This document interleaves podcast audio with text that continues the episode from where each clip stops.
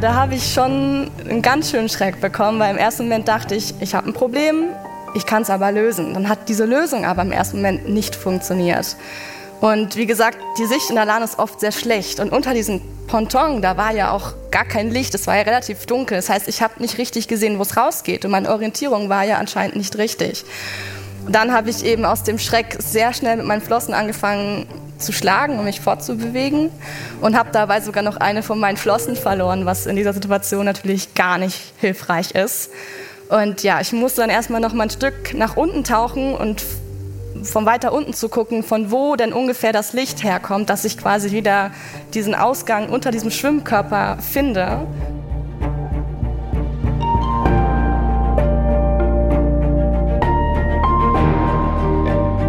Helden der Meere. Der Blue Awareness Podcast mit Christian Weigand. Hallo und herzlich willkommen zu dieser Live-Episode von Helden der Meere. Live bedeutet in diesem Fall, dass diese Episode als Live-Podcast mit Publikum aufgenommen wurde. Ihr werdet das auch gleich hören und falls ihr das auch sehen möchtet, das Ganze wurde auch gefilmt. Das heißt, ihr könnt das im Nachhinein streamen und uns sogar zuschauen. Den Link dafür findet ihr in den Show Notes oder auf www.blue-awareness.com slash podcast. Falls ihr das Ganze aber wie immer einfach als Podcast hören möchtet, dann wünsche ich euch jetzt viel Spaß. Advertorial. Wenn ich mir einen Film anschaue, dann ist das fast immer eine Naturdoku. Denn nichts fasziniert mich so sehr wie die Wunder, die unser Planet zu bieten hat. Besonders, wenn sich diese unter der Wasseroberfläche abspielen. Und allen, die solche Dokumentationen genauso lieben wie ich, möchte ich eine Empfehlung aussprechen. Und zwar haben sich Disney und National Geographic zusammengetan und stellen im April, passend zum Earth Month, Initiativen zum Schutz, zur Wiederherstellung und zur Wertschätzung von unserem Zuhause in den Mittelpunkt. Besonders den Earth Day, nämlich Montag, den 22. April 2024, solltet ihr euch notieren. An diesem Tag starten einige Highlights, darunter auch die Dokumentation Die geheimnisvolle Welt der Oktopusse, die vom Oscar-Preisträger und Meeresenthusiasten James Cameron produziert wurde. Ich durfte die dreiteilige Doku schon vorab anschauen und bin begeistert von diesen Tieren. Sie haben drei Herzen, blaues Blut und können sich durch ein Loch von der Größe ihrer Augäpfel zwängen. Sie sind intelligent, sozial und neugierig, aber zugleich auch furchterregend. Sie sind Meister der Tarnung und Verwandlung und sie besitzen erstaunliche Fähigkeiten, die die menschliche Vorstellungskraft übertreffen. Neugierig geworden? Selbst abtauchen in die geheimnisvolle Welt der Oktopusse könnt ihr am 22. und 23. April jeweils ab 20.15 Uhr auf National Geographic Wild im TV oder ab dem 22. April auf Disney Plus im Stream.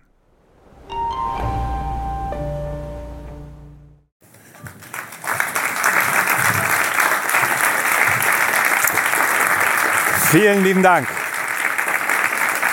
Vielen lieben Dank und herzlich willkommen zu Helden der Meere live. Ein Live-Podcast. Und ich kann mir vorstellen, jetzt gibt es hier ein, zwei Personen, die denken sich, ein Live-Podcast, was soll das eigentlich sein? Was hat er sich denn da schon wieder einfallen lassen? Und um das so ein bisschen zu erklären, müssen wir eigentlich nochmal ein paar Jahre zurückgehen. 2018 habe ich begonnen mit Blue Awareness und dem Ziel, ich möchte jetzt die Meere schützen.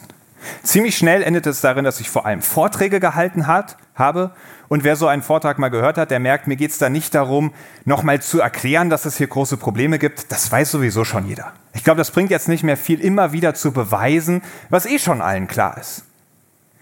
Mir ging es viel eher darum, die Menschen vom Wissen ins Handeln zu bekommen. Und ich glaube, da helfen Geschichten, da helfen Emotionen. Und ich glaube, das Ganze hat auch ganz gut funktioniert.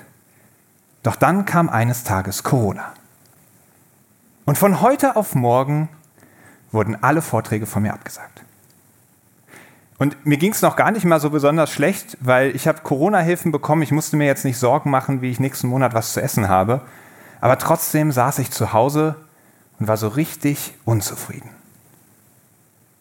habe mich gefragt, was ist denn los?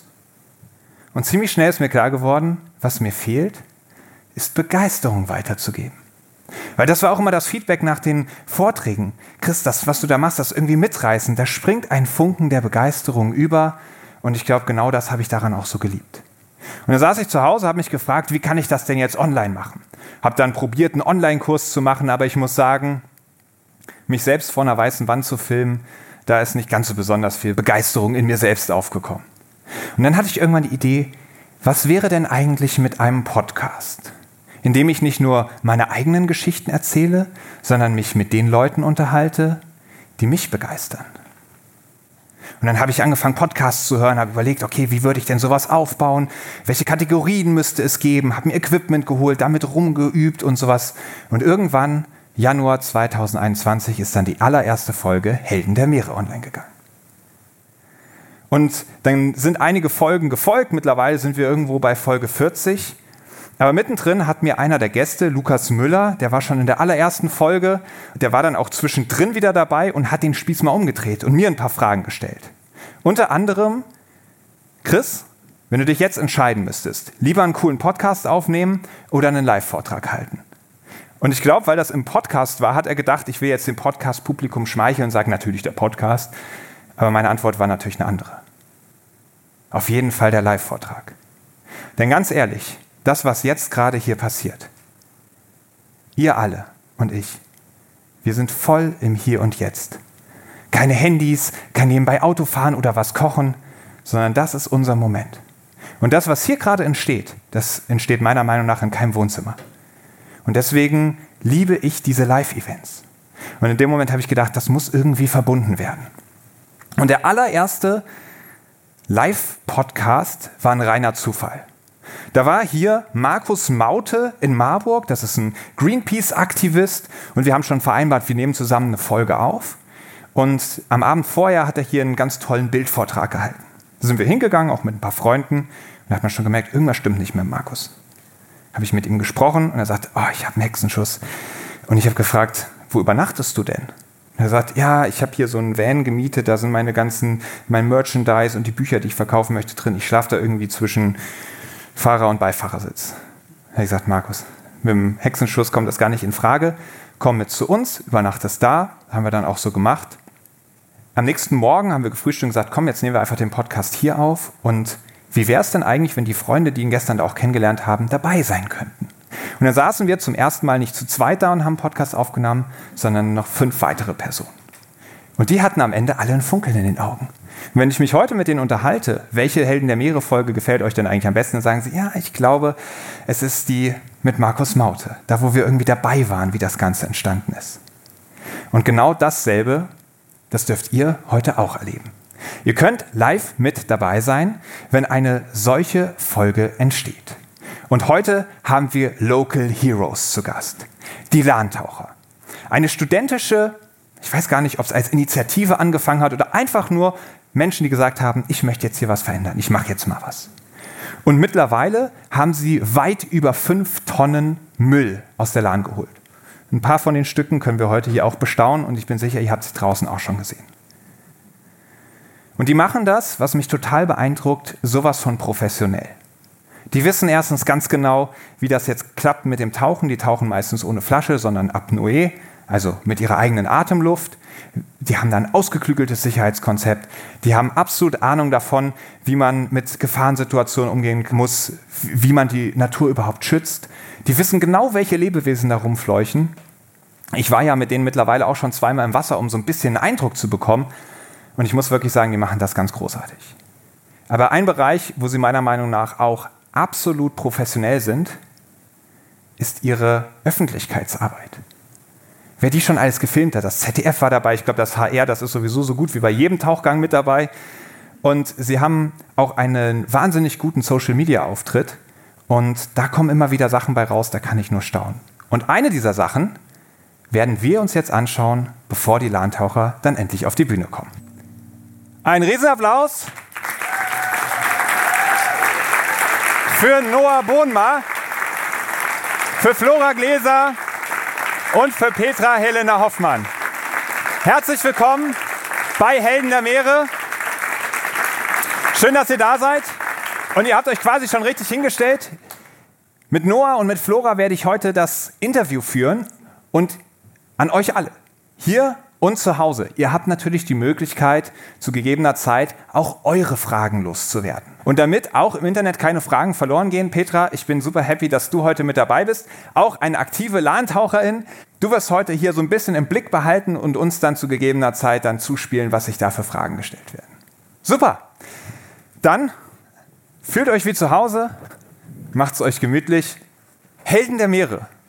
Das ist jetzt ja für die Lahntaucher Ihr seid ja nicht die Meerestaucher, sondern die Landtaucher. Habt ihr überhaupt das Gefühl, ihr seid Helden der Meere?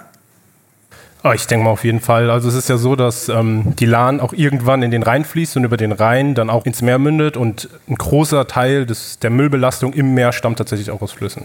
Ja, ja. Und die Sachen, die ihr so rausholt, ist die, da auch die Gefahr groß, dass genau diese Sachen dann auch im Meer landen oder ist es so teils, teils? Teils, teils würde ich sagen. Also wir haben jede Menge Kunststoffe, Plastikmüll, aber auch Strohhelme haben wir auch schon eingesammelt. Das ist natürlich Material, was schwimmt und das landet natürlich dann auch im Meer. Meeresrauschen. Wie sieht denn für euch der perfekte Lahntauchgang aus? Ja, also für mich wäre der perfekte Lahntauchgang eigentlich im Herbst, wo es ein bisschen kühler ist, wir befinden uns, ja, wir sind da unterschiedlicher Meinung. Wir befinden uns in Marburg, zum Beispiel an den Lahnterrassen, da waren wir jetzt schon öfter tauchen. Und den Bereich kenne ich auch relativ gut. Und ja, also wir sind dann vielleicht so fünf, sechs Taucher und unser Land- und Bootsteam ist natürlich auch mit dabei. Ich bin dann schon quasi dabei, mir meine Sachen anzuziehen. Und ja, also es ist gutes Wetter, die Sonne scheint, der Himmel ist blau. Und sobald ich dann ins Wasser gehe, kann ich auch einmal mit einer Tauchbrille schon einen Blick wagen. Und ich sehe, dass die Sicht relativ gut ist in der Lahn. Also man kann weit schauen, ich sehe vielleicht sogar ein, zwei Fische dort schwimmen. Und ja, sehe vielleicht sogar die Sonnenstrahlen, wie sie in das Wasser leuchten. Und macht, das macht für mich einfach einen sehr guten Moment. Also ich stimme das, äh, mit der Sicht stimme ich zu, die ist im Herbst deutlich besser als im Sommer. Aber ich bin so mehr der Sommertyp. Ich freue mich dann, wenn es draußen warm ist, wenn man danach vielleicht noch in der Gruppe ein Bier trinken kann. Das ist auf jeden Fall so mein Moment. Ja. das Bier trinken danach. Ja, genau. Und natürlich auch das Mülltauchen. und, und wie sieht das denn aus nach dem perfekten Lahntauchgang? Geht ihr dann mit leeren Händen nach Hause oder ist das Boot voll beladen? Wir hatten bis jetzt, bis auf einen Probetauchgang, da war ich aber nicht dabei, da war Flora dabei, sind wir noch nie leer ausgegangen. Und ist das schade oder gut? Ähm, das ist, also es ist scheiße, dass der Müll drinnen liegt, aber es ist schade. Man fühlt sich dann immer so ein bisschen, als hätten wir es nicht gefunden, als hätten wir nicht gut genug gesucht oder als hätten wir was übersehen. So fühlt sich das ein bisschen an. Also es ist so ein bisschen zwiespältig.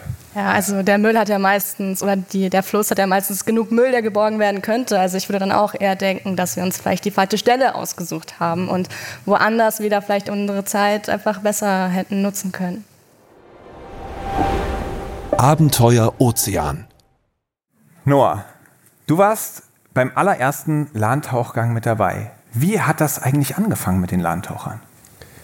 Also ganz ursprünglich war es so, dass wir an den Affeler Wiesen waren, hier in Marburg. Das ist so im Sommer der Place to be, gerade wenn man Student ist. Da kann man grillen, da kann man schwimmen gehen. Und da waren wir auch so eine kleine Gruppe äh, mit Kommilitonen und Kommilitoninnen und sind so ins Wasser gewartet. Und ähm, dann meinte meine eine Kommilitonin nur so, scheiße, und hat ihren Fuß aus dem Wasser gehoben und dann lief es da schon das Blut runter und die ist ihm in eine Scherbe getreten. Und das hat mich damals so super geärgert, dass da irgendwelche Leute einfach ihren Müll reinschmeißen, in dem Fall die Glasflaschen, dass ich gesagt habe, ich muss hier mal einfach klar Schiff machen. Da habe ich auch Basti davon erzählt, ähm, mit dem habe ich damals das zusammen initiiert und da haben wir gleich gesagt, komm, lass ein paar Taucherbrillen, Schnorchel nehmen und äh, lass da gleich an der Stelle runtergehen. Das haben wir dann auch gemacht. An demselben Tag noch? Oder? Äh, nee, das war ein bisschen, bisschen später. Okay. Da sind wir runtergegangen und es war auch so erstmal natürlich eine schlechte Sicht, wenn man das nicht gewöhnt ist oder eher kennt, im Meer zu schnorcheln, ist es so, dass man erstmal wie so eine Wand vor sich sieht. Ja, und ganz kurz, also wer euch schon mal gesehen hat, weiß, ihr seid wirklich top ausgerüstet, ihr habt ein tolles Konzept. War das damals auch schon so? Ja, gar nicht. Oder also hattest du schon volle Montur mit Bleigurten und Flossen und äh, Easy Cut und allem? Oder wie, wie bist du da ins Wasser gestiegen? Nee, es war so meine Taucherbrille, da ist sogar noch ein bisschen Wasser reingelaufen, weil die nicht ganz abgedichtet hat. Und äh, ja, dann sind wir da ins Wasser rein und ähm, haben da einfach mal die ganzen Scherben rausgeholt holt, die genau an dieser Einstiegsstelle sind, dass im Prinzip alle, die auch weiter baden wollen, das da machen können, ohne sich zu schneiden. Ähm, aber dann sind wir auch ein bisschen weiter getaucht und der erste Fund war ein Bosch Bohrhammer. Also so ein Teil, Elektrogerät, stand auch noch ungünstig im, äh, in einem Winkel, ähm, weil der Bohraufsatz auch noch drauf war und da waren dann noch irgendwie fünf Meter Kabel dabei. Und das wurde immer mehr und am Ende war es tatsächlich so, wir hatten so viel Müll, dass wir gar nicht wussten, wohin damit. Und dann? Habt ihr es mit nach Hause genommen oder alles in einen Mülleimer vor Ort reingestopft? Das, das war nicht möglich. Da hätten wir pure Gewalt anwenden müssen. Das war so, wir haben alles neben den Mülleimer gestellt und ähm, haben dann erstmal erfahren, dass das eine Ordnungswidrigkeit ist. Also direkt erstmal strafbar gemacht. Ja, genau, theoretisch schon. Uns haben sie dann das Bußgeld zum Glück nicht aufgedrückt, aber theoretisch ist es verboten. okay, also das heißt, ihr seid zu zweit gestartet mit der Idee. Wie viele seid ihr mittlerweile, wenn man alle dazu zählt, die, die sich bei den Landtauchern engagieren? Mittlerweile sind wir elf. Elf. Elfeinhalb. Der eine ist schon im, ist schon im Rohr. Was? Also nee, im Startrohr wollte ich sagen, in den Startlöchern. Der steckt nirgendwo fest. Also ich dachte, so halb lebt er noch, die andere Hälfte ist schon nee. im Rohr. Oder? Und also was für ein Startrohr, der wird Marburg verlassen, meinst du damit? Nee, nee, ich meine, der äh, kommt bald dazu. Der Ach macht gerade so. noch ein paar Apnoe, ah. genau, Übungen und so. Okay. Ah. Ruft sich ein bisschen ins Tauchen ein und kommt dann. Gut, dass wir das nochmal geklärt haben. Ja. Ich glaube, sonst wäre das wahrscheinlich die letzte Person gewesen, ja. die Interesse angemeldet hätte, mitzumachen. Wird nie jemand mehr kommen zu uns. Sorry schon mal ja, ins Team. Und, ähm, jetzt ist es so, dass man ja denken könnte, ah ja, Müll in der Lahn, ein paar Scherben, ein Bohrhammer, äh, klingt ja ganz easy. Ich springe da einfach mal rein mit meiner Taucherbrille und hol das Zeug da raus. So what? Ein bisschen schwieriger ist es schon. Ne? Magst du vielleicht mal ganz kurz einen Überblick geben, was sind die großen Schwierigkeiten beim Landtauchen? Also die größte Problematik ist die, die schlechte Sicht. Das heißt, man hat so maximal Armlänge Sicht. Und dann gibt es halt natürlich verschiedene Gefahrenquellen. Holz ist unter Wasser, irgendwelche Schnüre, in denen man sich verfangen kann. Und also da gibt es hunderte Sachen, die man sich ausmalen kann, wo man sich irgendwie verheddern kann. Und dann ist eben die große Gefahr, dass man nicht wieder an die Oberfläche kommt, weil man irgendwo festhängt. Ja. Ja. Ich hatte ja das große Glück, dass ihr mich auch mal mitgenommen habt ähm, zum Lahntauchen. Und gerade diese schlechte Sichtweite war etwas, was mich komplett überrascht hat. Also man muss sich das so vorstellen, man sieht wirklich, wenn man den Arm ausstreckt, da hört es dann auf.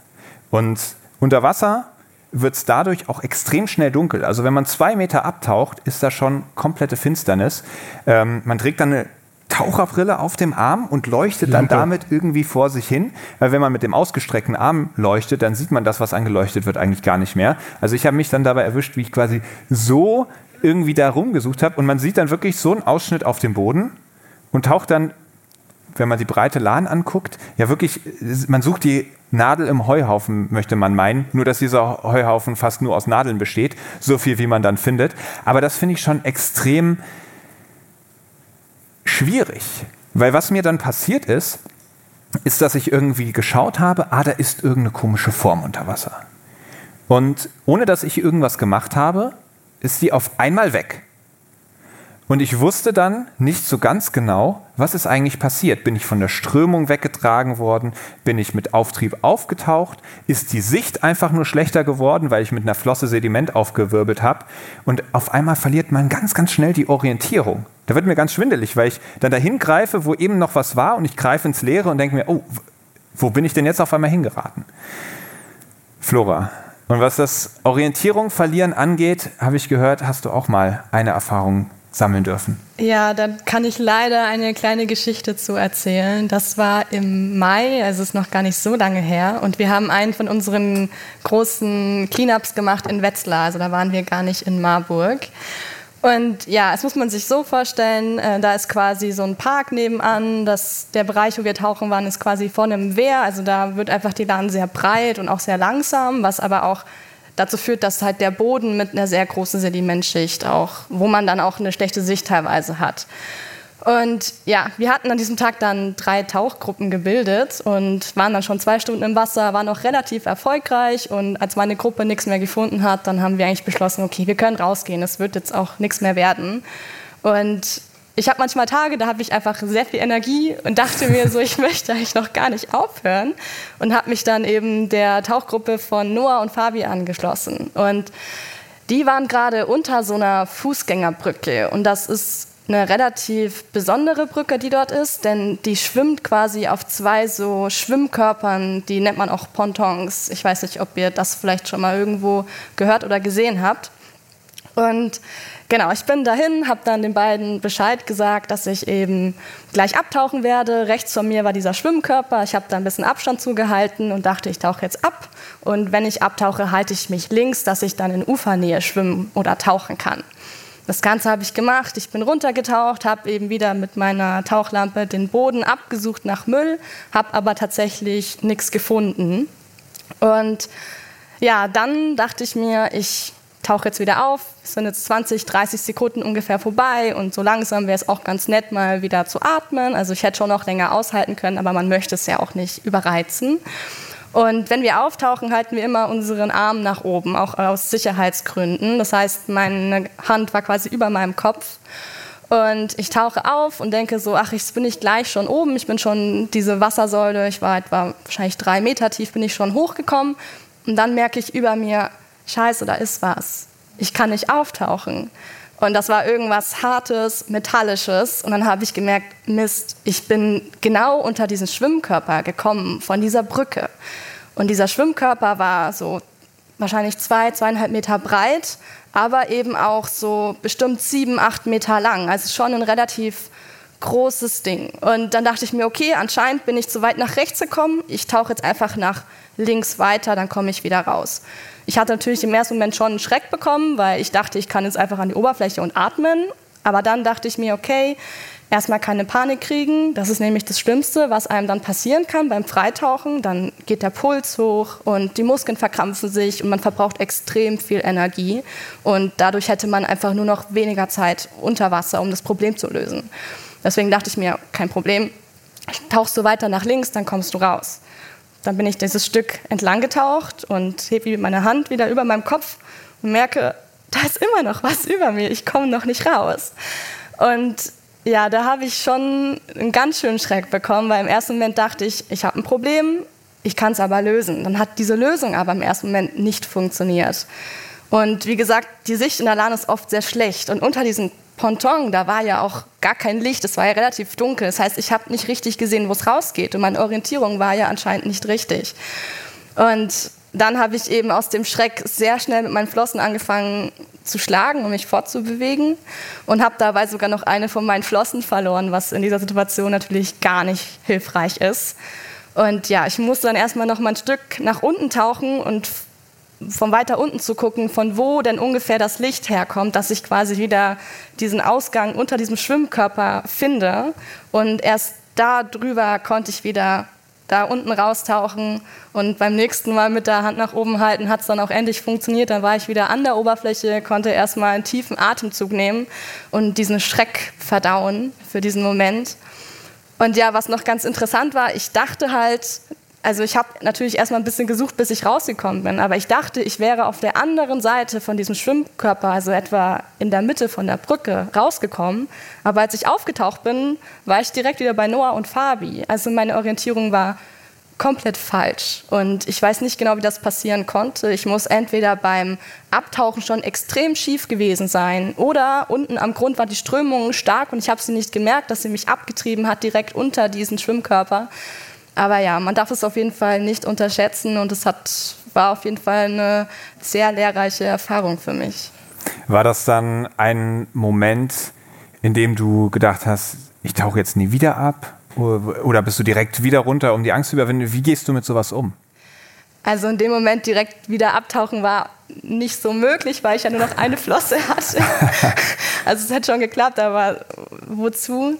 Ähm, ich habe dann erstmal den anderen Bescheid gesagt, die haben dann noch nach der Flosse geschaut und ich bin dann halt langsam wieder aus dem Wasser raus, aber es hätte ja auch weiter nichts Schlimmes passieren können. Wir haben ja eben ein Sicherheitskonzept. Also wenn ich da nicht rausgefunden hätte, dann hätten Noah und Fabi, also meine Tauchbuddies, in dem Moment nach mir gesucht. Das heißt, wir haben da ja schon eine Sicherheit dahinter. Und dieser persönliche Schreck hat jetzt eher für mich dazu geführt, dass ich jetzt motivierter bin, noch mehr zu trainieren, dass ich länger meine Luft anhalten kann, bessere Zeiten unter Wasser habe, dass ich eben selbst wenn ein Problem auch erst an der Oberfläche entsteht, noch genug Puffer habe, um das zu lösen. Ja. Und du sagst, da nicht mehr rauszukommen. Also ich habe mir diesen Ponton als schwimmenden Würfel, sage ich mal, vorgestellt. Wenn du sagst, nicht rauskommen, dann klingt so, als ob du da fast schon irgendwie reingetaucht wärst und auch wieder einen Ausgang finden musst. Das kannst du wahrscheinlich selber schwer einordnen, aber warst du da drin gefangen oder war es quasi nur, dass du nach oben einfach blöderweise immer nicht die Oberfläche, sondern den Ponton nee, erwischt also ich war jetzt nicht darin gefangen. Ich hätte quasi nur lang genug in eine Richtung rausschwimmen müssen. Aber das Problem ist, ich konnte halt nicht sehen, was von diesem Ponton die Längsseite ist, die sieben, acht Meter lang ist und was quasi die kurze Seite ist, die so zwei, drei Meter breit ist. Und in dem Moment, es ging ja auch super schnell alles für mich. Das war dann quasi schon möglich rauszukommen, aber die Sicht war einfach sehr schlecht und deswegen war das schwierig. Ja. Du hast eben das Sicherheitskonzept angesprochen. Ihr seid ja als Dive Buddies im Wasser. Noah, du warst der Dive Buddy im Moment. Wie hast du die Situation erlebt? Also es ist so, dass wir immer erst nach einer bestimmten Zeit anfangen zu suchen. Sonst müssen wir jedes Mal direkt hinterher schwimmen. Und es war so, dass Flora ein bisschen über der Zeit war, aber jetzt auch nicht so lange. Es kann immer mal sein, dass man irgendwas findet und dann braucht man kurz ein bisschen länger. Aber wir sind da schon jetzt mittlerweile eine ganze Ecke strenger, dass wir dann auch viel, viel früher suchen. Also eine Weile her, dann haben wir das noch ein bisschen lockerer gesehen. Aber Flora hat es damit dann auch in unser Sicherheitskonzept nochmal geschafft oder geschafft. Und ähm, es ist so, dass wir immer die Richtung anzeigen, in der wir tauchen und das wäre auch das Erste, wo wir gesucht hätten. Aber und sie ist ja dann woanders. Genau, gelandet. sie ist dann woanders hin. Das heißt, hätten wir gemerkt, sie ist hier nicht, das ist eine kleine Strecke, wir bleiben ja nur 30 Sekunden unter Wasser, die hätten wir mit einem, mit einem Gang hätten wir das abgetaucht, hätten wir dann sofort ähm, unter der Pontonbrücke geguckt, weil das ist so ein das schon prädestiniert dafür. Wenn du schon weißt, okay, da kommt jemand nicht hoch. Und dann hätten wir zu zweit gesucht und hätten natürlich auch noch das äh, dritte Tauchteam dazu geholt. Und dann ähm, sind wir da meistens sehr schnell am Start. Wie lange kann man denn beispielsweise unter so einem Ponton feststecken, bis es wirklich ernst wird? Also ich kenne das vom Wellenreiten, wenn man mal in großen Wellen ist und mal fünf Sekunden unter Wasser gedrückt wird, aber gerade einen hohen Puls hat, weil man Adrenalin im Blut hat, dann fühlen sich diese fünf Sekunden schon endlos lang an. Da hat man das Gefühl, boah, nach zehn Sekunden ist hier Schluss. Äh, jetzt sagst du, ihr würdet dann in einem Tauchgang in die eine Richtung, da findet ihr sie nicht, dann würde man in die andere Richtung. Wie lange hat man denn tatsächlich unter Wasser? Ähm, das kommt natürlich auch ein bisschen drauf an, wer da unter Wasser ist. Also wir im Landtaucherteam sind von unseren Fähigkeiten auch sehr unterschiedlich. Und ähm, da gibt es welche, die könnten da so lange unten bleiben, dann hätten wir den Tauchen schon abgebrochen. Also ist jetzt ein Spaß, aber der kann schon sehr lange aushalten. Wir hätten ihn natürlich trotzdem gesucht. Ähm, deswegen ist es, wie gesagt, wirklich typabhängig. Also das kann man so pauschal gar nicht beantworten. Ja, ja. Und da finde ich, wird auch gerade die Lahn ist ein Fluss, die Strömung natürlich spannend, die ist auch an unterschiedlichen Stellen ganz anders man schwimmt los, hat das Gefühl, es ist wenig Strömung, auf einmal ist, ist dann irgendwo mehr Strömung und dann trägt es einen wohin, wo man gar nicht mit gerechnet hätte. Und du hast auch schon beschrieben, unter Wasser kann es ja auch durchaus mal passieren, dass man irgendetwas begegnet. Baumstämme, tatsächlich Müll, den man findet, Schnüre oder ähnliches und durchaus auch darin hängen bleibt, vielleicht auch durch eine Strömung. Du hast es doch mal erlebt, Noah, dass du unter Wasser hängen geblieben bist. Ja, bei uns war es, äh, da waren wir in Weilburg und da ist es so, dass die Lahn eine ganze Ecke tiefer ist. Also da bewegen wir uns in fünf Meter Tiefe ungefähr. Und ähm, ich bin vor einer Brücke abgetaucht, oder zwischen zwei Brücken besser gesagt, bin ich abgetaucht, war dann auf Grund und habe eben meine Strecke lang getaucht. Und dann habe ich schon sofort gemerkt, dass ich einen Zug auf dem Arm habe. Dann habe ich eben mein, meine Hand angeguckt und dann war da eine Angelschnur drum. Und es war auch nicht nur eine Angelschnur, sondern es waren irgendwie vier, fünf Angelschnüre und auch verschiedene Angelköder, die da noch so mit drin hingen. Und es war so, dass ich dann erstmal mit meiner Hand fest am Grund war. Und äh, das gleiche war mit meinem Bleigurt. Ähm, es war relativ am Anfang vom Tauchgang. Ich habe dann gleich mein Tauchmesser genommen und ähm, habe mich dann losgeschnitten. Ich hätte das vermutlich auch reißen können.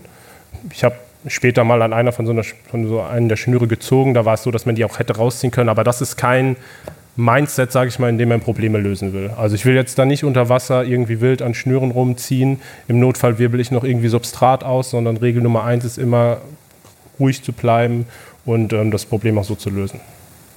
Und das ist dann auch gelungen. Du hast genau, ich habe mich freigeschnitten, bin oben und dann war auch gleich schon Matthias bei dir da und äh, hat mich dann aus den restlichen Schnüren befreit und das war eine relativ kurze Zeitspanne. Also das war jetzt nicht so, dass er da hatte anfangen müssen zu suchen. Also wenn ich euch als Lahntaucher erlebe, du hast schon gesagt, ihr habt so unterschiedliche Fähigkeitenniveaus, dann würde ich dich jetzt auch schon als jemand einschätzen, der so am, am oberen Ende taucht, also ziemlich sicher und ruhig ist im Wasser. Bist du in so einer Situation dann immer noch komplett ruhig und tauchst auf und sagst, ach ja, ich hatte da unten äh, eine Begegnung mit Angelschnüren? Oder äh, tauchst du dann schon auf und sagst, boah, okay, gut gegangen? Oder vielleicht auch unten in der Situation. Also wie, wie, wie verhält sich das bei dir? Müssen wir Matthias mal fragen, wie ich auf ihn reagiert habe. Also ich war jetzt nicht, also ich war jetzt nicht so, dass ich die super Panik hatte. Ich habe gesehen, okay, das ist blöd, aber ich wusste noch genau, ich habe noch sehr viel Luft und ich hätte das wahrscheinlich sogar entheddern können, ähm, weil es relativ am Anfang vom Tauchgang ist und ich da eine gute Reserve habe. Ähm, von daher war ich in der Situation relativ entspannt und dann haben wir aber auch gleich das Gebiet äh, gestrichen, dann durfte danach keiner mehr tauchen. Das ja. wird dann natürlich dann rausgenommen. Ja, ich war an dem Tag äh, natürlich auch dabei, aber mal als Abwechslung nicht im Wasser, sondern auf dem Boot und habe dort geholfen und habe dann Noah eben bestimmt ein, zwei Minuten, nachdem es passiert ist, gesehen und dann kam er an und war, ach ja, ich habe mich gerade ein paar Angelschnüren verheddert auf fünf Meter Tiefe, hier sind die, ich habe die schon mal mitgenommen.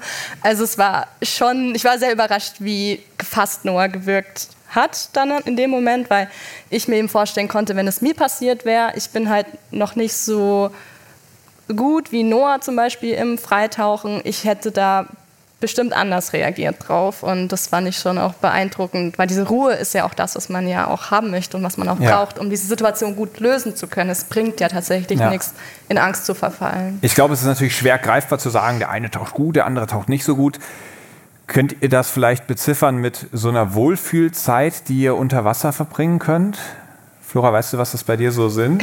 Ja, also seitdem ich dieses Erlebnis hatte in Wetzlar mit dieser Brücke, wo ich unten war, möchte ich auf jeden Fall einen guten Puffer haben, dass auch wenn ich auftauche, ich wirklich sagen kann, ich halte noch mal, weiß ich nicht, ganz entspannt 15, 20 Sekunden durch. Das heißt, ich habe jetzt auch immer meinen Tauchcomputer dabei beim Tauchen, guck mal drauf und so bei 20, 30 Sekunden sage ich dann für mich, ich höre jetzt diesen Tauchgang oder diesen Suchgang auf, tauche auf und wenn dann was passieren würde, auch ganz oben an der Oberfläche, hätte ich auf jeden Fall genug Zeit, das Problem hoffentlich noch zu lösen.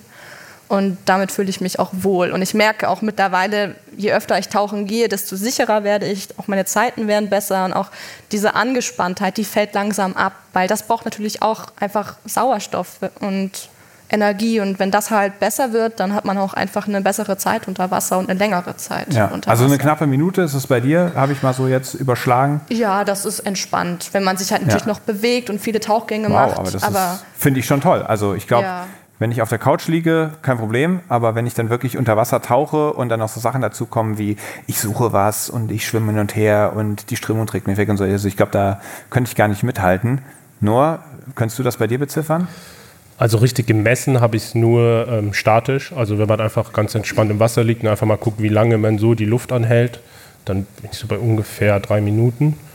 Ja, und damit bin ich noch eher Mittelfeld bei uns tatsächlich. Also es gibt auch ah, welche okay. bei uns, die über die vier kommen.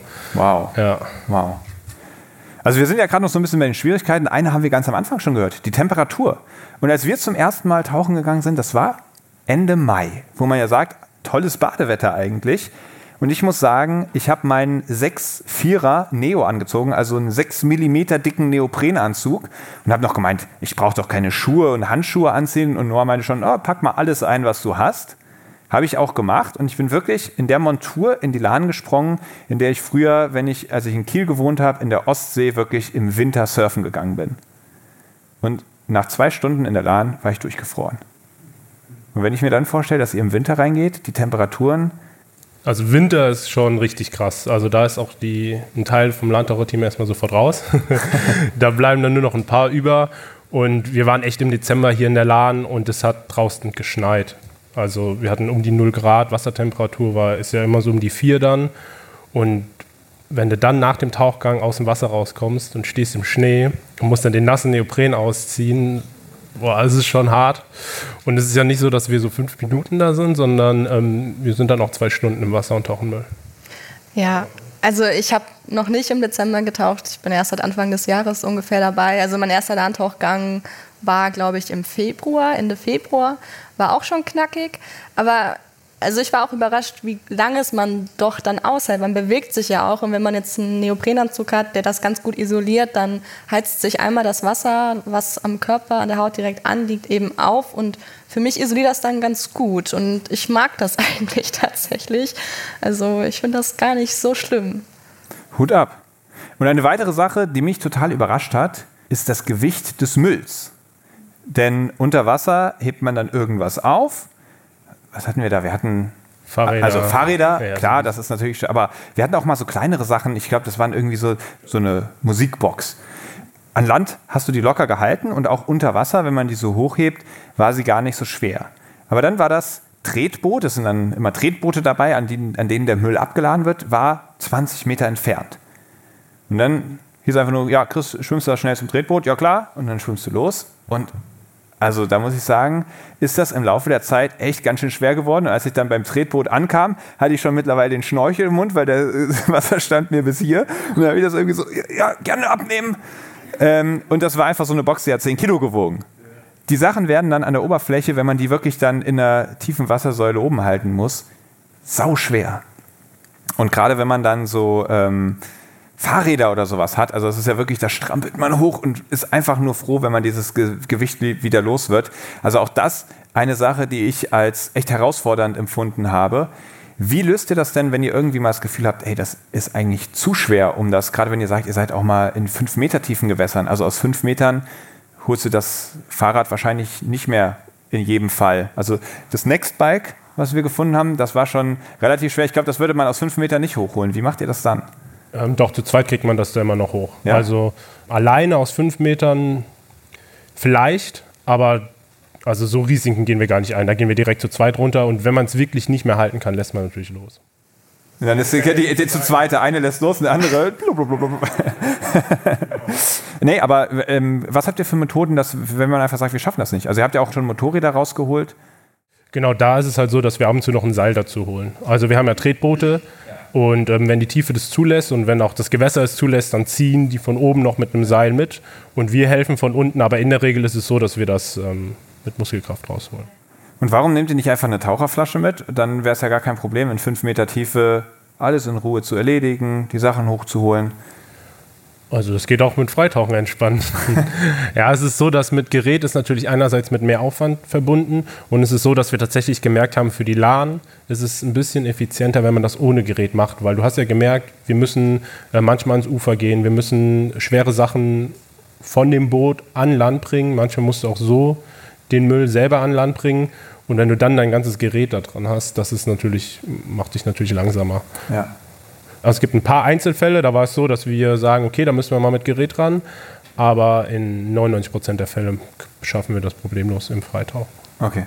Und ihr habt gesagt, ihr wollt es ja auch so ein bisschen trainieren und besser werden. Habt ihr da so einen Tipp für uns, äh, Normalmenschen, die da vielleicht noch äh, Verbesserungsbedarf haben? Wie kann man das gut trainieren? Gibt es da so eine Übung, wo man sagt, die kann jeder ganz einfach zu Hause machen? Ja, also man kann schon CO2-Tabellen machen, das ist dann aber schon wieder ein bisschen theoretisch.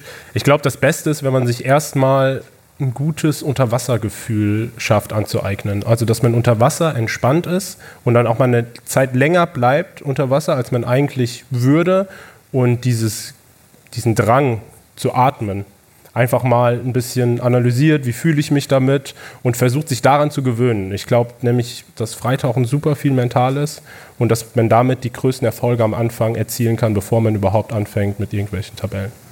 Ah. Genau, es ist ja auch, wenn man länger unter Wasser bleibt, kommen wahrscheinlich die wenigsten an den Punkt, wo das Zwerchfell schon kontrahiert. Also man wirklich so eine körperliche Reaktion merkt. Also die meisten tauchen eigentlich vorher schon auf, weil es irgendwie unangenehm ist oder man ist halt einfach nicht gewohnt, mal 30, 40 Sekunden irgendwie unter Wasser zu sein. Aber der Körper hält das tatsächlich aus. Also das finde ich auch ganz spannend. Also wenn halt zum Beispiel das CO2 im Blut ansteigt, dann führt das zwangsweise irgendwann zu dieser Kontraktion oder diesen Kontraktionen, aber man kann trotzdem darüber hinaus noch im Wasser aushalten. Das ist quasi nur ein erstes Signal, man sollte so langsam vielleicht den Tauchgang beenden.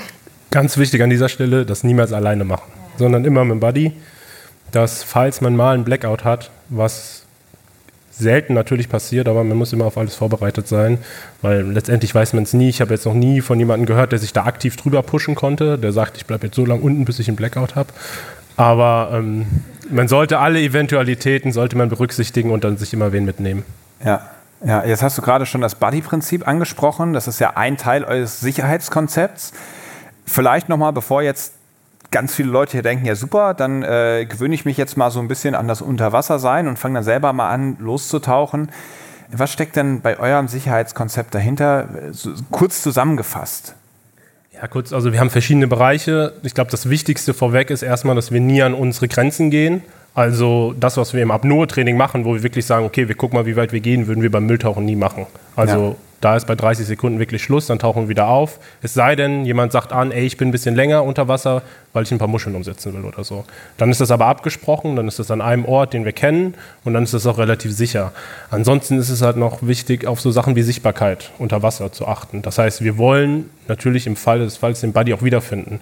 Das heißt, wir brauchen Lampen, wir haben ähm, helle Bleigurte oder ähm, Bleie mit Reflektoren, die in einem Neongelb sind und so weiter, farbige Kopfhauben, weiße Schnörchel.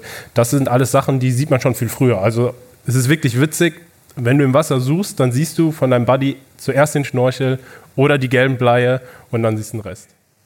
Ja, was ich noch ganz eindrücklich fand, vielleicht zu dieser Sichtbarkeit im Wasser. Wir machen manchmal auch so ein bisschen Apnoe-Training im Niederweimarer See. Es ist ein See quasi direkt neben Marburg. Und dort war das zum Beispiel einmal, dass Noah abgetaucht ist, ich glaube so auf 10, 12 Meter Tiefe. Und dann ist er halt langsam wieder hoch. In dem See ist die Sicht zwar besser als in der Alan, aber das Erste, was man gesehen hat, schon relativ weit unten, war eben so eine weiße Maske und ein weißer Schnorchel, der da so langsam hochkommt. Und sonst hat man nichts gesehen. Wirklich nur dieses Weiße. Und ja, also das hat schon echt einen großen Effekt und ist auch wirklich super wichtig für uns. Am Abgrund der Meere. Hier ist natürlich klar, welcher Abgrund der Meere gemeint ist, nämlich die Verschmutzung der Gewässer. Ich bin ja wirklich sehr, sehr erstaunt, was ihr dort alles findet. Also ich begegne den Müll in den Meeren vor allem bei irgendwelchen Beach Cleanups, wo ich dann aufräume und man findet ja eigentlich alles, was man überhaupt finden kann, findet man irgendwo an den Stränden. Aber das, was ihr in der Lahn findet, ist dann doch irgendwie besonders. Vielleicht mögt ihr uns mal erzählen, was sind so die häufigsten, was sind die besondersten, was sind eure Fundstücke? Wow, also ich glaube, was so vielleicht die markantesten Funde sind, die man immer gut zusammenfassen kann, eigentlich bei jedem Tauchgang haben wir meistens mehrere Fahrräder, die wir aus der Lahn ziehen. Im Bühnenbild haben wir heute ja auch im 1, 2, 3 mitgebracht. Und das eine Fahrrad, was da in, ja, das Bühnenbild integriert ist, da haben wir heute einen Sticker entdeckt. Da steht drauf, das wurde, wurde geprüft 1984. Also es ist wirklich schon sehr alt und wahrscheinlich auch schon sehr lange in der Lahn.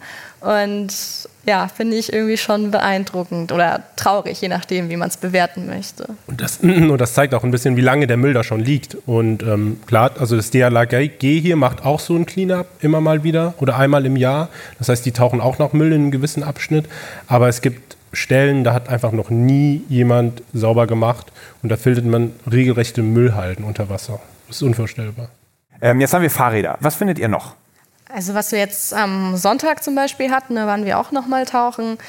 Da war zum Beispiel so ein Polster von einem Sofa, also so ein bisschen wie so ein Matratzenstoff quasi, was wirklich schlecht für ein Gewässer ist, weil das natürlich Kunststoff ist und mhm. besonders das ist sehr grisselig, das heißt, das zerfällt dann in diese ganzen kleinen Teilchen. Und ja, es ist auch relativ schwer, das rauszuholen, weil es natürlich extrem vollgesaugt aus mit dem Wasser und das erstmal hochzubringen ist anstrengend.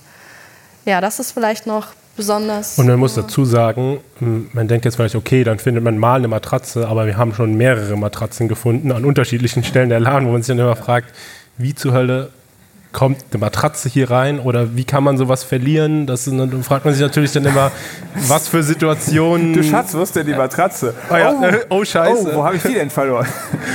ja. Genau sowas. Das sind dann Szenarien im Kopf, die man hat, äh, wo man sich denkt, okay. Ja. Okay, und vom Fahrrad, da könnte man ja noch mal ein Level höher gehen. Wir haben schon gesehen, ihr habt auch Mofas gefunden. Genau, wir haben auch verschiedene Mofas gefunden. Wir haben Roller gefunden, wir haben diese Mo-Kicks heißen die, sind so ein bisschen größere Mofas von Honda, auch Baujahr 71, also liegt da wahrscheinlich auch schon Ewigkeiten drin. Und ähm, da haben wir mittlerweile auch schon eine ansehnliche Liste. Ja. In meinem ersten Tauchgang mit euch habe ich ja ein Portemonnaie gefunden. Und da war ich ganz begeistert, weil ich gedacht habe, Wahnsinn, also beim ersten Mal runtertauchen, ihr habt das ja vorhin auch in dem Video gesehen, es ist einfach Schlick, Schlick, Schlick und schlechte Sicht. Und ich bin runtergetaucht, hab mir das alles angeguckt. Hä, was sind das alles? Steine, Steine, Steine, Steine. Wieder nach oben. Noah taucht runter. Ja, ich habe ein Fahrrad und hier schon mal drei Flaschen mitgebracht. Und dann hast du mir irgendwann beigebracht, ja, man muss anfangen, auch auf Formen zu schauen. Ja, irgendwas, was da unten komisch aussieht. Und tatsächlich bin ich dann runtergetaucht und es sah alles voller Schick, Schick, Schick, Schick, Schick Steine. Und ein Stein war einfach viereckig. Dann habe ich gedacht, ah, okay, greife ich rein. Und dann war es so ein ledriger Lappen, dann bin ich aufgetaucht und dann war es ein Portemonnaie voller Schotter. Tatsächlich komplett mit Kies und Sand voll. Es war auch noch ein bisschen Geld drin, es war ein Kondom drin, es Ja. war auch noch ähm, der, Studieausweis. der Studieausweis, genau. also keine Sorge, das Kondom hat seinen Besitzer wiedergefunden. Aber also das, das fand ich auch erstaunlich. Was habt ihr noch so an Wertgegenständen gefunden? Also unglaublich viele Handys. In unserem Landtaucherkeller haben wir einen Kasten, da sind nur Handys drin und ein Tablet. Das findet man tatsächlich relativ oft. Ähm, Also es gibt Tage, da finden wir wirklich sechs Stück davon. Kann man da mitunter noch mal was retten? Nee, ne? Also es ist so, wir bekommen ja mittlerweile auch viele Nachrichten. Es wurden schon einige Handys rausgeholt, die danach auch noch funktioniert haben. Man mag es nicht glauben, aber wirklich 14 Tage unter Wasser, Ja. obwohl es nicht wasserdicht ist, getrocknet und hat noch funktioniert. Krass. Und Schmuck? Oh ja, wir hatten, einmal waren wir in Weilburg tauchen oder antauchen, da wollten wir eben auch gerne Cleanup machen, haben uns vorher einmal die Gegend angeschaut und wie so die Bedingungen dort sind, wie ist die Sicht, wie ist die Strömung, ist da viel Totholz im Wasser, was potenziell gefährlich sein kann. Und dort waren wir auch, ja, auch in der Nähe von so einer kleineren Brücke, eigentlich relativ abgeschieden, nebendran war schon sehr Wald. Und dort waren wir tauchen und haben dann eine so eine Perlenkette tatsächlich gefunden. Ich war eigentlich zuerst davon überzeugt, die ist ja bestimmt nicht echt, das ist bestimmt irgendein nachgemachtes aus Plastik. Aber Petra tatsächlich hat diese Kette dann noch hier in Marburg an ein Schmuckgeschäft gegeben. Die haben das untersucht und die haben dann uns gesagt, dass das Süßwasserperlen sind. Aber leider ist diese Kette nicht mehr so viel wert, weil diese oberste Schicht sich schon abgelöst hat. Aber ja, die musste auf jeden Fall auch schon ein paar Jahrzehnte drin gelegen haben, so wie die aussah. Ja. Und ihr habt ja sogar auch schon Kunst gefunden. Kunst haben wir schon gefunden, aber ich glaube, das wurde an Land gefunden. Das haben wir nicht ertaucht, oder? Diese Skulptur. Das weiß ich die tatsächlich schwarze. nicht. Da war ich leider auch nicht dabei. Kann ich gar nicht so viel Aber ich habe erlebt, dass bei Tischlein Steck dich, so einem Stadtfest in Marburg, an eurem Stand Leute vorbeigekommen sind, die genau diese Skulptur kaufen wollten. Hat- Hatten wir schon öfter. Unsere Parkuhren, die wir gefunden haben, die wollten uns auch schon öfter mal Leute abkaufen. Ja und? Ah, das Problem ist, wir stellen die ja auch aus. Ähm, wir machen ja auch ein bisschen Bildungs- und Aufklärungsarbeit und dann ist es schon cool dabei zu haben. Deswegen haben wir bis jetzt uns noch nicht durchringen können, das zu versteigern. Aber wir haben schon ein paar Witze drüber gemacht, dass wir vielleicht mal so ein paar Landtaucher-Fundstücke eben versteigern sollten, weil es gibt tatsächlich Leute, die da irgendwie Lust drauf haben. Ist ja auf jeden Fall witzig. Ist auch eine coole Story. Ja, und, und vor allem könnte es euch ja auch Equipment und ähnliches finanzieren. Also gerne können wir drüber reden, auch irgendwann eine Helden der Meere ähm, Auktion hier Ja, wir haben hier doch was. Wir können hier direkt. Also genau, ja, wer jemand gerne das Fahrrad äh, quasi neu 1948, nee, 84 war 84, ja. Seht ihr, da steigt schon der Preis. Beim Nextbike muss nur das Schloss vorne irgendwie abgemacht werden, dann fährt es auch noch. Also es ist gar nicht in so einem schlechten Zustand. Wir hatten am Sonntag noch ein Fahrrad, mit dem bin ich noch nach Hause gefahren. Also es gibt Sachen, die kann man schon noch benutzen. Sehr schön. Ja, es gibt ja aber auch ähm, nicht so schöne Funde, gefährliche Funde. Was habt ihr da so entdeckt? Also ihr habt ja schon vorher gesagt, da können auch mal Sprengstoffe drin sein. Bei meinem ersten Tauchgang habe ich auf komische Formen unter Wasser geguckt und da war so was längliches, rundes und dann bin ich mit irgendeinem so Bohrkern aufgetaucht und das war auch so ein Fall von, boah, ist das schwer, das irgendwie nach oben zu bringen und dann hatte ich das oben und habe gesagt, guck mal, was ist das denn? Und dann meinte ihr so, ja, also genau das ist die Form, die wir am besten erstmal unten liegen lassen. Wie verhält sich das mit Sprengstoffen? Habt ihr da schon mal irgendwie was gefunden? Also wir haben schon Munition gefunden. Ähm, so eine Flakmunition war das, glaube ich. Und wir haben mal die Hülse einer Panzergranate gefunden. Äh, generell ist es so, dass wir nichts aufheben, was wir nicht eindeutig vorher identifizieren können. Das heißt, wenn wir nicht wissen, was es ist, bleibt es drinne, weil es einfach zu gefährlich ist, da eben auch im Bereich Marburg und sowieso im ganzen Lahnabschnitt, auch wenn man bis Gießen runtergeht, das stark bombardiert wurde. Und da ist die Gefahr natürlich super hoch, dass man sowas anfasst unter Wasser, vielleicht bewegt, gerade mit den Langzeitzündern. Und dann kann es halt eben auch sein, dass sowas ähm, detoniert. Und ähm, da lassen wir die Finger von. Und ihr habt noch andere Waffen Noch ein gefunden? paar andere Waffen gefunden. Oh ja, wir hatten äh, was Historisches auf jeden Fall schon mal. Also so die Spitze von der Langwaffe war schon ein Landtaucherfundstück. Was ist, also was ist die Spitze einer Langwaffe? Grob könnte man jetzt sagen, Bär, einer aus unserem Landtaucherteam, würde mich dafür jetzt wahrscheinlich erstmal töten. Der ist nämlich Unterwasserarchäologe. ähm, aber genau, also das ganze Ding ist so 400 oder 500, 600 Jahre alt, irgendwie was um den Dreh. Und das haben anscheinend Bauern zum Beispiel früher benutzt. Also es ist handgeschmiedet und es ist eben ja, vorne länglich und spitz. An der Seite hat man wie so zwei so Haken, die davon weggehen. Und damit konnten die dann anscheinend auch Reiter zum Beispiel vom Pferd gut ziehen. Also es war ah. auch eben tatsächlich für solche Kämpfe auch vielleicht gedacht oder Selbstverteidigung, je nachdem. Ja, das war ein Fund und ein zweiter Fund war noch diese eine Pistole, aber von, zu der weiß ich gar nicht so viel. Ja, ich sage immer Revolver, aber dann kriege ich gleich wieder Ärger. Es ist kein Revolver, weil ein Revolver hat eine Trommel und das ist so ein alte, ich glaube irgendwie sowas in die Richtung von Perkussionspistole, die man noch so knicken kann. Auch ein uraltes Ding und damit hätte man wahrscheinlich auch kein Scheunentor ja. getroffen. Wer hat die gefunden? Hast du die gefunden? Äh, nee, die hat Basti tatsächlich gefunden. Wie, wie, wie, ist dann die Aufregung im Team? Kommt da einer, oh, ich habe eine Pistole und also, oh, eine Pistole. Der, der Basti hat es gar nicht gemerkt. Der hat die hochgeholt und hat die ähm, auf den Steg geschmissen. Und später beim Aufräumen ist es dann aufgefallen, so. Äh, Hast du nicht eben Moment. gesagt, ihr holt nichts hoch, was ihr nicht zur Einheit Nein, ja, ja. Aber er hat es. Aber bei Schusswaffen, äh, bei Schusswaffen ist das anderes. Nee, nee. Der Unterschied ist, das hat überhaupt nicht die Form von dem typischen Kampfmittel, die man so findet. Also es war total dünn und er dachte, es wäre irgendein ähm, Metallstück von ähm, einem, einem Geländer. Ja. Und dann haben wir später beim Aufräumen gemerkt, okay, oh, ich glaube, wir sollten mal die Polizei rufen. Hätten wir gar nicht gemusst im Nachhinein, aber die haben das dann letztendlich auch mitgenommen. Okay, habt ihr sie jetzt wieder zurückbekommen oder haben nee, die die Firma behalten? Leider nicht. Wir haben, wir haben nie eine Antwort auf unsere Mail bekommen. Wir Ob ihr sie wieder kriegen könnt? Ja. ja. Das ist ja gemein. Wie viele Sachen, also gibt es noch mehr Sachen, die ihr abgeben musstet, die, die, die du gerne wieder hättest? Ähm, also die Munition mussten wir abgeben, die ähm, will ich auch nicht wieder haben, weil die meistens noch scharf war. Ähm, aber bis jetzt, also zum Beispiel die Sperrspitze durften wir tatsächlich behalten. Also wir haben das, solche Funde muss man ja immer melden, dann musst du ewig lange Formulare ausfüllen und ähm, die haben das aber nicht eingefordert. Ja. ja. Und ihr habt noch einen Schlagstock gefunden? Sieht aus wie von einem Polizisten, oder? Ja. Keine Ahnung, wo das herkommt, das ist auch ein bisschen shady. Okay. Ihr wisst nicht, wo ihr das her habt. Nein, wir wissen nicht, wie es reinkommt und, und welch, unter welchen Umständen. Also es ist auf jeden Fall kein offizieller Polizeischlagstock. Okay. ja, ist ja spannend. Also ist ja auch schön, da, da kann man der Fantasie freien Lauf lassen. Jetzt würde man ja denken, wenn man Müll in der Lahn findet, dann macht das immer Sinn, den rauszuholen. Das letzte Mal, als wir zusammen im Wasser waren und unter anderem diese Fundstücke geholt haben, da hatten wir so eine, so eine Fußmatte rausgeholt. Die war ah, die war voll mit Zeug und hat gestunken und äh, fünf Minuten später sehe ich, wie er sie wieder reinschmeißt. Was sollte das denn? Ja, also auf dieser Fußmatte waren halt sehr viele von so ganz kleinen Bachflohkrebsen, die nennt man auch Gammarus. Und wir wollen natürlich sehr naturnah tauchen und ja auch was Gutes fürs Gewässer tun. Den ganzen Müll machen wir ja eigentlich auch raus aus Umweltschutzgründen und deswegen nehmen wir ja auch sehr viel Rücksicht auf die Tiere und Pflanzen und was da sonst noch alles in der Lahn rumschwimmt. Und ja, und wir haben einfach halt gesehen, dass an dieser Matte tatsächlich anscheinend wie so, eine, wie so ein Kindergarten war für diese Bachflohkrebse. Und bevor die halt an Land alle vertrocknen, haben wir uns dann dazu entschlossen, die wieder ja, in das Gewässer zurückzuführen.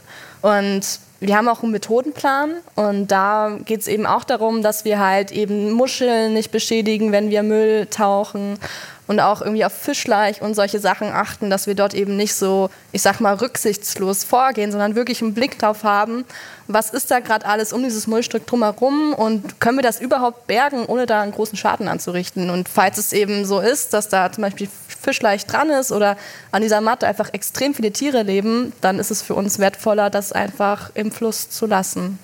Ja, ja also es läuft da tatsächlich auch so ab, dass wenn einer auftaucht, sagt, ich habe ein Fahrrad, dann wird unten eine Boje, so ein kleiner Markierer befestigt an einem Seil, der schwimmt dann oben, sodass man das immer wieder findet, weil das ist teilweise gar nicht so einfach. Man denkt dann, okay, man weiß, da wo er gerade aufgetaucht ist, liegt wohl ein Fahrrad unten.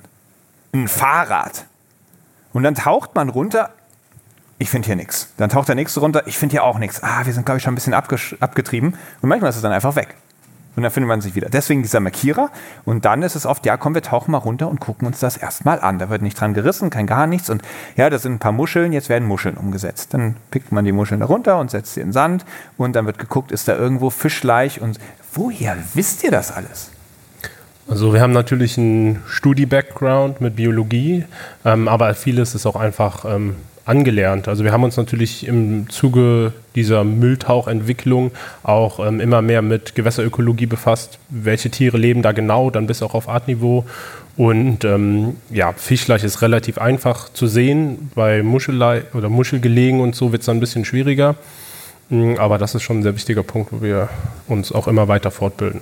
Ja, das finde ich sehr schön, dass ihr da auch wirklich den Blick drauf habt, zu sagen, wir wollen der Lahn was Gutes tun und ihr nicht schaden. Und deswegen verzichten wir auf manche Methoden. Deswegen lassen wir auch mal Sachen unten liegen. Und ich war ja auch ganz überrascht. Ihr geht ja nicht einfach hin und sagt, ja Leute, wie sieht es aus, heute 15 Uhr, lass mal tauchen gehen, sondern selbst abseits der Tauchgänge habt ihr richtig viel Stress, irgendwie das mit den Behörden abzusprechen und, und, und, und, und. Vielleicht könnt ihr ganz kurz zusammenfassen, wie läuft denn so ein Tauchgang ab? Also was ist vorher zu beachten, bis es losgeht? Was muss im Nachhinein vielleicht noch beachtet werden? Nur, dass man mal so einen Überblick bekommt. Das ist ja keine, ich leg einfach mal los Aktion.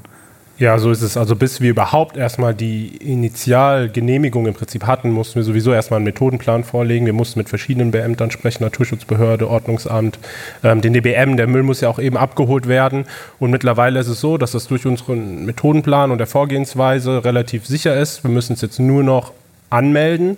Und da geht es hauptsächlich darum, dass der Müll eben abgeholt wird, weil das ist teilweise so viel Müll, dass sie da halt auch mit schwerem Gerät ankommen müssen um ähm, den dann wegzufahren. Logbucheintrag. In dieser Kategorie geht es darum, ein bisschen mehr zu erfahren über euch, wie ihr dazu gekommen seid, was ihr so macht. Und Noah, wir haben ja schon erfahren, du bist eigentlich seit der ersten Stunde mit dabei. Und man muss sagen, das Ganze hat sich krass entwickelt. Also ich glaube, das hat man bei dem allerersten Tauchgang, wo ihr gesagt habt, wir holen mal die Scherben daraus, noch nicht kommen sehen, was mittlerweile für einen Trubel und für eine Aufmerksamkeit auch auf euch liegt. Gab es da irgendwie so einen Zeitpunkt, wo es auf einmal Klick gemacht hat und alle haben sich für die Lahntaucher interessiert? Ja, also ich kann mich da noch relativ gut dran erinnern. Ich war morgens im Bett, also es war relativ früh, ich habe noch geschlafen und dann wurde ich von meinem Handy wachgeklingelt und ähm, ich war noch total müde und dann bin ich rangegangen und dann so, ja, hier ist HR3, willkommen in der Morning Show. Noah, willst du nicht mal ein bisschen was zu eurem Landtaucherprojekt erzählen? Und ich war so, boah, okay, ich muss erst mal meine Gedanken sammeln, um jetzt... Äh, war, war, das schon live dann im Radio oder? Zum Glück Sie nicht, aber das hat er mir in dem Moment nicht gesagt. Also. Ja. Und ich habe dann erstmal, ich habe ein bisschen gestammelt, musste mich erstmal fassen und dann machte ich so, ja, kein Problem, also wir zeichnen das auf und das kommt dann in einer Stunde. Aber das war so ein Moment, ähm, ja, wo das dann alles ein bisschen ins Rollen gekommen ist. Ist es so, dass tatsächlich erst das Radio auf uns aufmerksam wurde. Und dann hatten wir zwei, drei Radiobeiträge und dann ging es immer so Schlag auf Schlag. Dann kam HR mehrfach, dann kam FFH auch mal mit einem Videobeitrag, ZDF dann auch mal deutschlandweit und das war so der Punkt, ähm, wo ich das erste Mal dachte, so okay, also ein deutschlandweiter Beitrag ist schon relativ groß dafür, dass wir eine kleine Marburger Gruppe sind. Und das ist natürlich dann schon ein erstmal ungewohntes Gefühl, wenn du dann da vor der Kamera stehst, dir jemand ein Mikrofon hinhält und sagt so, ja, die, die sehen jetzt mehrere tausend Menschen, erzähl mal was. Ja, aber du scheinst dich mittlerweile ganz gut äh, dran gewöhnt zu haben. Ich sehe dich ja eigentlich kaum noch, ohne dass sich irgendeine Kamera verfolgt. Hast du dich dran gewöhnt? Ja, man gewöhnt sich da ein bisschen dran. Man wird natürlich auch ähm, weniger nervös. Aber ich denke mal, wird immer noch besonders ja. bleiben. Und es war ja nicht immer nur seriöser Journalismus, sag ich mal. Du hast da ja auch schon ein paar witzige Erfahrungen gemacht. Kannst du da auch welche mit uns teilen? Ja, ich will jetzt keine Namen nennen, ähm, aber wir waren wirklich schon mit, mit einem Kamerateam unterwegs. Dann kam dann der Regisseur erstmal an und der hat sich erstmal überhaupt nicht informiert. Der war erstmal geschockt, dass wir freitauchen. Ich so, ja, warum macht ihr das nicht mit Gerät? Und dann raucht er eine Kippe und schnipst sie so weg. Und wir standen da erstmal so, oh, ist jetzt Muss nicht dein Ernst? Aufheben? Ja, er hat sie wieder aufgehoben und wir, wir haben es ihm dann auch erklärt, dass das nicht so cool ist, weil gerade Nikotin, so polyzyklische aromatische Kohlenwasserstoffe sind da drin. Schlecht für die Natur, um es zusammenzufassen. Und ähm, er hat dann zumindest uns gesagt, dass er das in Zukunft nicht mehr machen wird. Okay.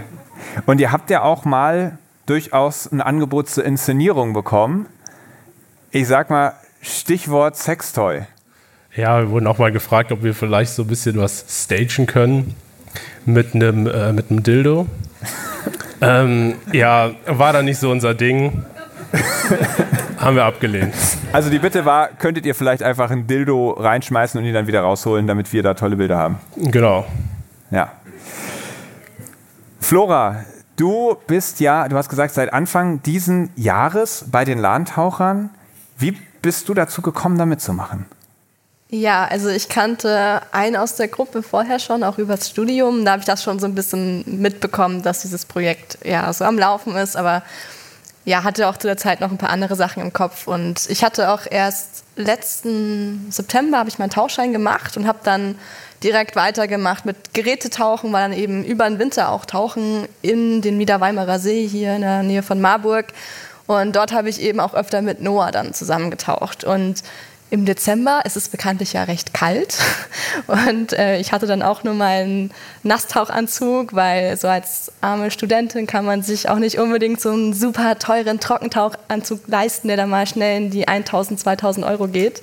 Und ja, hat trotzdem funktioniert und ich bin gerne getaucht. Und dann meinte Noah auch, mein Gott, Flora, du hältst es echt gut aus im kalten Wasser und wir könnten echt noch Leute gebrauchen bei uns im Lahntaucherteam, die das durchziehen, auch im Winter, und ob ich nicht mal mitkommen möchte. Und es hat mich sehr gefreut und seitdem bin ich da ziemlich reingerutscht und hat jetzt auch immer sehr viel Zeit habe ich damit verbracht und es macht mir extrem viel Spaß. Ja. Und der Reality-Check von ich stelle mir vor, ich gehe jetzt mit LAN tauchen und so ist es dann wirklich, LAN zu tauchen? War da eine große Diskrepanz oder war es eigentlich genauso, wie du es dir vorgestellt hast? Ich war total schockiert. Also beim, ersten, beim ersten Tauchgang, das war eben in Gießen bei einem Cleanup von einem Tauchverein dort. Da waren wir dann die einzigen drei Leute, die da mit einem Freitauchen waren, mit einem Nasstauchanzug. Alle anderen waren mit Trockentauchanzug und mit Gerät drin. Und da bin ich dann das erste Mal wirklich in der Landtauchen gewesen und man hat fast gar nichts gesehen. Und ich dachte mir so, meine Güte, wie findet ihr hier Sachen? Und wie macht ihr das? Also ich war wirklich schockiert, wie schlimm die Bedingungen sind. Aber man kann vieles lernen und es ist auch besser geworden. Mittlerweile bin ich da auch viel entspannter. Aber ja, es war schon ähm, eine Erfahrung, das da mal zu sehen, wie es wirklich ausschaut da unten. Ja. Könnte jeder von uns jetzt auch sagen, ey Leute, ich habe auch Bock mitzutauchen und darf man dann mitkommen? Wie sieht es aus? Braucht ihr noch Leute? Wollt ihr Leute dabei haben? Haben wir die Möglichkeit, teilzunehmen? Ich sag mal so, wir haben ja gerade eben von unserem Buddy-Prinzip er erzählt und es ist natürlich auch so, dass wenn man einen Buddy hat, dann möchte man natürlich auch, dass der in der Lage ist, einen zu retten. Das heißt, man sollte da schon die Fähigkeiten mitbringen, dass ähm, man im Notfall auch jemanden retten kann, auch unter den Bedingungen und dann nicht irgendwie der ist, der danach auch noch gerettet werden muss. Ähm, von daher kann man uns natürlich immer anschreiben. Wir machen ja auch, ähm, wir, wir, trainieren ja auch regelmäßig, da kann man dazukommen. Da kann man erstmal, wir machen es so, dass wir erstmal so einen Probetauchgang machen, so ein bisschen auf Tuchfühlung gehen, mhm. welche Fähigkeiten bringt die Person schon mit. Und dann ähm, gucken wir danach, ob es passt. Aber ansonsten kann man natürlich immer auf dem Boot mithelfen. Oder an Land, da gibt es ja so viel zu tun. Hast du ja selbst gemerkt, ohne Boot geht es praktisch gar nicht. Also ja. das ist total essentiell. Ja. Hattet ihr auch mal so Situationen, wo jemand mittauchen wollte und gesagt hat, ja, ja, ich kann das alles und äh, am Ende habt ihr dann festgestellt, doch nicht so ganz? wir hatten schon ein paar Anfragen, wo Leute dann, glaube ich, echt ein bisschen vielleicht blauäugig sagen, okay, ich will direkt mal mittauchen. Und dann, ähm, dann habe ich sie gefragt, ja, was sie so an Ausrüstung hat und was sie so kann. Und sie meint so, ja, ich bin im Urlaub, manchmal schnorcheln. Ähm, aber ähm, wenn ich irgendwie untertauche, dann wird mir total auch schwindlig. Und dann ging natürlich bei mir schon die Alarmglocken an und ich dachte, okay, vielleicht äh, ist das nicht so eine gute Idee. Aber wir hatten auch schon ähm, Leute dabei, die im Gerätetauchen zum Beispiel relativ erfahren waren und wo wir eigentlich davon ausgehen, das wird gut klappen. Da hat auch nichts funktioniert. Da mussten wir dann auch gleich äh, die Person abstellen und ähm, die konnte dann im Ufer ein bisschen schnorcheln. Hört sich jetzt ein bisschen abwertend an, aber so war das natürlich nicht gemeint. Das ist dann aus Sicherheitsgründen. Da ist natürlich auch niemand böse, wenn wir jetzt sagen, ey, so und so ist die Situation. Ähm, du bewährst aber hier auch eine gute Hilfe. Ja, ja. Jetzt ist es so, dass man bei euch ja nicht nur als Taucher oder Taucherin mitmachen kann. Es gibt ja auch Leute bei euch, wie zum Beispiel Mattes, der hat diese ganzen tollen Videos, die wir erstens heute gesehen haben, die ihr aber bestimmt auch schon in den letzten Wochen als Promotion für die heutige Veranstaltung gesehen habt, großartige Arbeit, ja. Und das ist im Endeffekt, ich meine, der hilft auch mit den Müll rauszuholen und sowas, aber dass er einfach durch seine Kameraarbeit da mitmacht, ist ja ein, ein Riesenbonus für euch. Und, und das bringt mich zu dem Punkt, dass ja jeder von uns auch sagen kann, ich muss kein großartiger Taucher sein. Vielleicht habe ich ganz andere Qualitäten, die für die Lahntaucher oder irgendeine andere Initiative, NGO, was weiß ich was, spannend sein könnte. Ich bringe das da ein. Ich kann zum Beispiel super Homepages bauen oder ähnliches. Habt ihr da irgendwas, wo ihr sagt, also die und die Fähigkeit, die könnten wir ganz gut gebrauchen im Team? Ja, also auf jeden Fall. Also für diese Medienarbeit ist es wirklich Arbeit. Da geht so viel Zeit drauf. Da können wir auf jeden Fall Unterstützung gebrauchen. Da haben wir auch noch ein paar Projekte, die wir eigentlich gerne machen wollen. Und was jetzt für uns unser nächster großer Baustein ist, ist die Umweltbildung. Wir wollen eigentlich gerne an Schulen gehen oder auch mehr Vorträge halten. Also wir wurden jetzt schon öfter angefragt und auch diese ganzen Inhalte überhaupt auszuarbeiten, nimmt halt super viel Zeit in Anspruch. Und wenn es jetzt Leute gibt, die da wirklich Motivation haben, sich reinzuarbeiten und uns da zu unterstützen, das ist auf jeden Fall was, was wo wir super dankbar für wären gerade was so Design und so angeht. Das muss natürlich heutzutage auch gut aussehen. Also wenn wir Bildungsprojekte machen, haben wir natürlich auch den Anspruch, dass das wirklich top ist.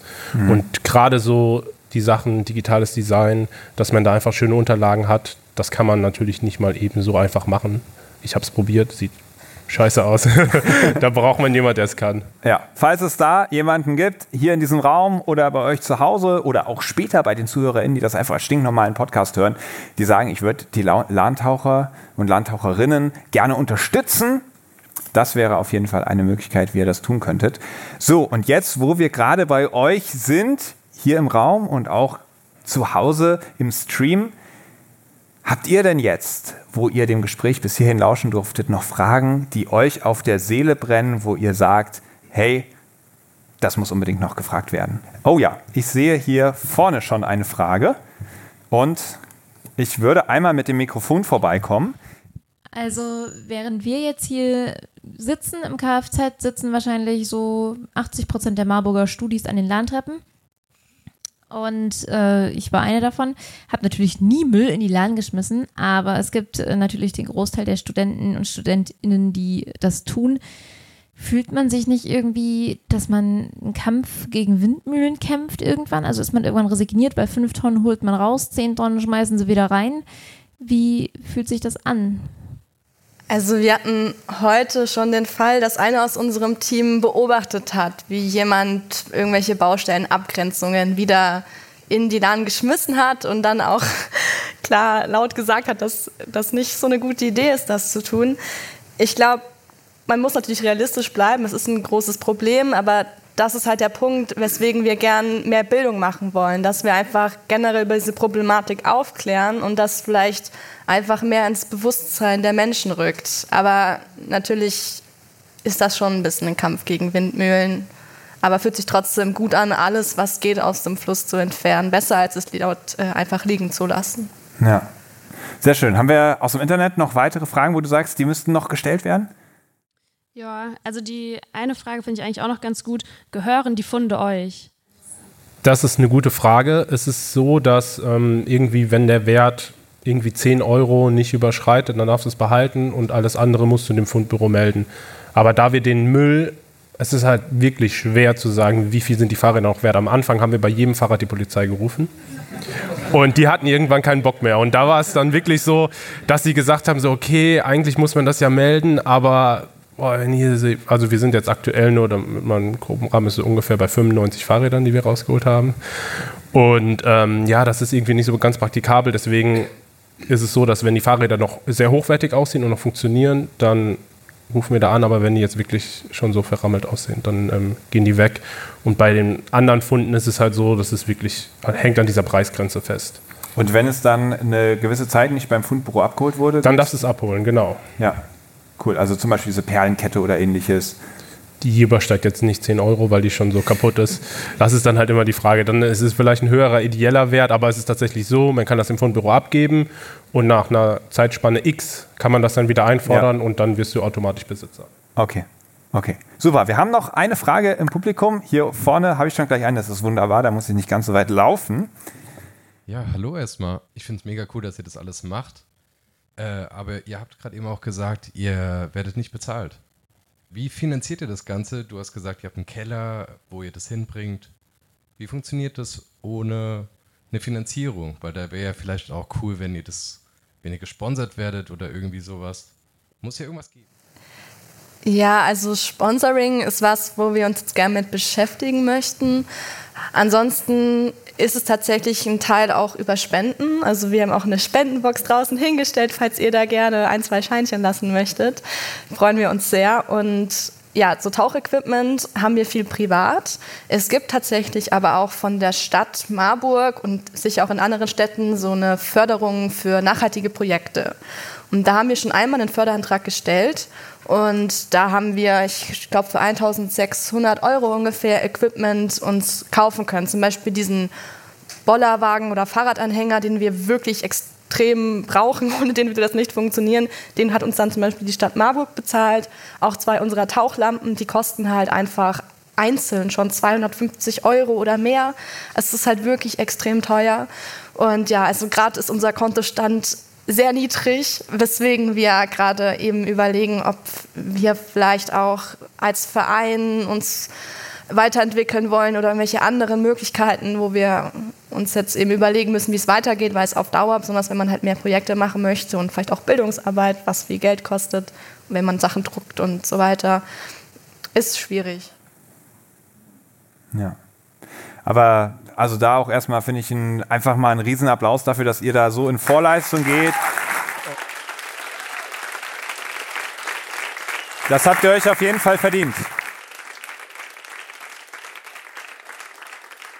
Und das ist schön zu sehen, dass ihr das einfach für die Sache macht. Und ich will dazu auch noch mal kurz was sagen. Ich habe es ja schon gesagt, ich finde es ganz großartig, dass ihr euch so einsetzt. Du hast eben auch schon gesagt, ihr braucht einfach noch viel mehr Equipment. Und du hast vorhin beschrieben, welche Art von Equipment euch äh, da weiterhelfen könnte. Und wie es der Zufall so will, habe ich genau dieses Equipment zumindest in kleiner Stückzahl für euch besorgt. Und deswegen möchte ich euch als Dankeschön, dass ihr euch heute auch hier bereit erklärt habt, mit dabei zu sein, etwas mitgebracht. Nice. Zwei Schnorchel in, in der weiß, richtigen Farbe, geil. In der richtigen Farbe. Dann haben wir hier noch äh, zwei Bleigurte, auch in weiß. Wow, danke. Und damit, falls du das nächste Mal in den Angelschnüren hängst, du dich auch losschneiden kannst, auch noch zwei Easy Cuts. Und ähm, damit wünsche ich euch ganz viel Spaß und vor allem Sicherheit bei euren zukünftigen Tauchgängen. Mega, vielen Dank. Chris. Sehr, sehr gerne. Sehr, sehr gerne. Ich danke euch ganz herzlich, aber wir sind ja noch gar nicht am Ende, weil wer Helden der Meere kennt, der weiß, ganz zum Schluss gibt es noch die letzte Kategorie und zwar Ebbe oder Flut. Ebbe oder Flut. Was ist euch lieber, Sturm oder Flaute? Sturm. Sturm, ja. Sehr gut, da seid ihr euch einig. Ruhe und Entspannung oder Action und Abenteuer? Action und Abenteuer. Ja, Action und Abenteuer. Fisch oder vegan? Vegan. Vegan. Lahn oder Korallenriff? Korallenriff. Ja, muss ich mich anschließen. Und jetzt möchte ich euch noch mal so ein, zwei Halbsätze hinschmeißen. Nur an dich. In fünf Jahren wird die Lahn. Müllfrei. Flora, die größte Fehleinschätzung über unsere Arbeit als Lahntaucher ist? Dass wir bezahlt werden. Das Schlimmste an unserer Arbeit als Lahntaucher ist, Die Ignoranz mancher Menschen, die euch da so deutlich die wird. uns dann deutlich wird, ja. Und ganz zum Schluss, Flora, der größte Erfolg der Lahntaucher? Ist, wenn wir viele Menschen erreichen können. Wunderbar. Vielen lieben Dank an euch drei und all die elfeinhalb weiteren, die da mit dabei stehen. Vielen Dank, dass ihr heute zu Gast wart. Und ich wünsche euch alles, alles Gute für die Zukunft. Vielen Dank. Danke.